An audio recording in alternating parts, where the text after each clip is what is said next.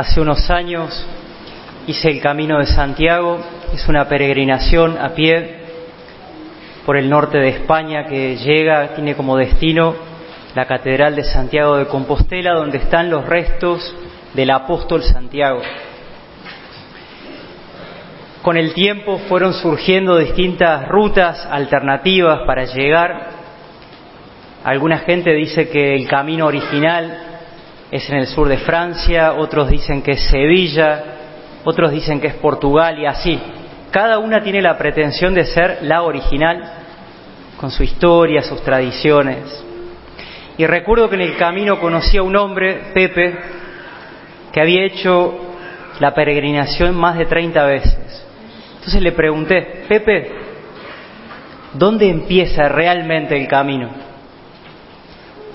Y él me miró y me dijo, Juan Pablo, el camino empieza cuando salís de tu casa. Y me hizo pensar lo que me respondió en una realidad espiritual. El camino de la fe, el crecimiento espiritual, el llegar a ser como Jesús, comienza cuando uno sale de la propia casa. Y eso es lo que Dios le dijo a Abraham y que escuchamos en la primera lectura. Abraham, deja tu tierra natal y ve al país que yo te mostraré. Dios le dice esto a Abraham cuando tenía 75 años, su vida ya estaba sentada, estaba cómodo, y Dios le dice, salí de tu casa, salí de tu tierra, que yo te voy a llevar a un lugar mejor y te voy a bendecir. esa es la invitación que Dios nos quiere hacer a cada uno de nosotros en este domingo, a dejar la tierra natal, la propia casa, el hombre viejo, el hombre pecador. Esa es nuestra tierra natal. Nacimos en el pecado. Dice el Salmo 50, pecador me concibió mi madre. Y por eso la invitación este domingo a salir de la tierra natal y encaminarnos a una tierra nueva. Dios le había prometido a Abraham mostrarle cuál era la tierra nueva y que lo iba a bendecir. Y de hecho se cumplió la promesa de Dios. Es lo que pasó en la transfiguración. Jesús transfigurado es la tierra nueva. Jesús en el monte Tabor es el lugar hacia donde Dios nos quiere llevar a cada uno.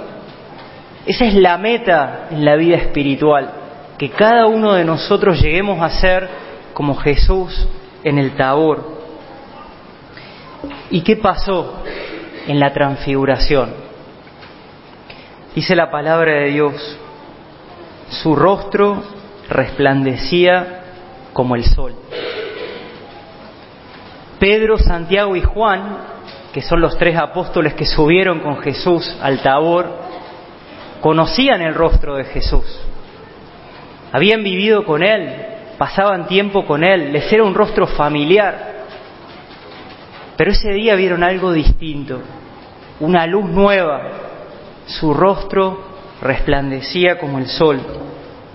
Es típico entre los amigos que no se ven hace tiempo, suele pasar a veces entre los compañeros de la primaria que pasa tiempo que uno no se ve, que cuando se encuentran se dicen, estás igual. Hace poco me pasó de encontrarme con un chico que hacía tiempo que no veía y la verdad que estaba muy diferente. Y no me daba para decirle, estás igual. Entonces le dije, che, qué distinto que estás. Estaba más luminoso, más radiante, más seguro de sí mismo. Y me dice, es el Señor, Padre. Y realmente era así, era la luz de Jesús que se le veía que salía. Estaba dentro de él y lo había transformado, lo estaba transformando. ¿Qué más pasó en la transfiguración? Dice el Evangelio que Pedro le dijo a Jesús, qué bien que estamos acá, hagamos tres carpas, quedémonos acá. El mes pasado fui con un grupo de jóvenes de Cerrezuela a un campamento, tuvimos ocho días en una casa de retiro en las sierras de Córdoba, campamento convivencia, hicimos distintas actividades, caminatas, ir al río, charlas de formación, rosario, misa todos los días, juegos de todo tipo.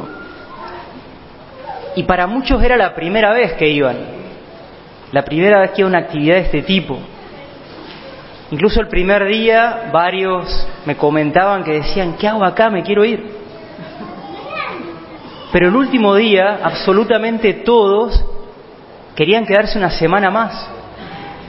Y una chica en su testimonio al final dijo, acá me siento más viva que nunca. Había tenido también una experiencia de la transfiguración como Pedro, de encontrarse con Jesús, de ver lo que Jesús tenía pensado para ella. Dice el padre Canta la Mesa hablando sobre este misterio de la transfiguración de Jesús. Jesús aquel día entró en éxtasis, él estaba feliz. La transfiguración es un misterio de felicidad divina. Todo el torrente de alegría que fluye entre el Padre y el Hijo, que es el mismo Espíritu Santo, desbordó el jarrón de la humanidad de Jesús. Jesús transfigurado es nuestra tierra nueva. Es el lugar donde el Padre nos quiere llevar, lo que quiere hacer de cada uno de nosotros. Ser personas luminosas que desbordan de gozo espiritual, personas llenas de paz, personas marcadas por la presencia de Dios, personas bendecidas, llenas de vida. Pero para llegar a eso hay que salir como Abraham, hay que salir de nuestra tierra natal, hay que encaminarnos. Y por eso la cuaresma es ese camino, salir de la tierra natal para llegar hacia la Pascua, salir para poder subir al tabor con Jesús, salir para que brille más la luz de Dios, esa luz que ya la recibimos por el bautismo. De hecho, antiguamente al bautismo se lo llamaba iluminación, porque es lo que hace, te llena de la luz de Jesús. Y el desafío es hacer que esa luz salga, que se irradie en nosotros. Podemos preguntarnos en esta semana, ¿de dónde quiere Jesús que yo salga? ¿Cuál es la tierra natal? ¿Cuál es la casa que tengo que dejar para subir al tabor con Él? Y por eso como tarea para esta semana te propongo que anotes en tu cuaderno espiritual una o dos salidas, situaciones que Jesús te pide dejar.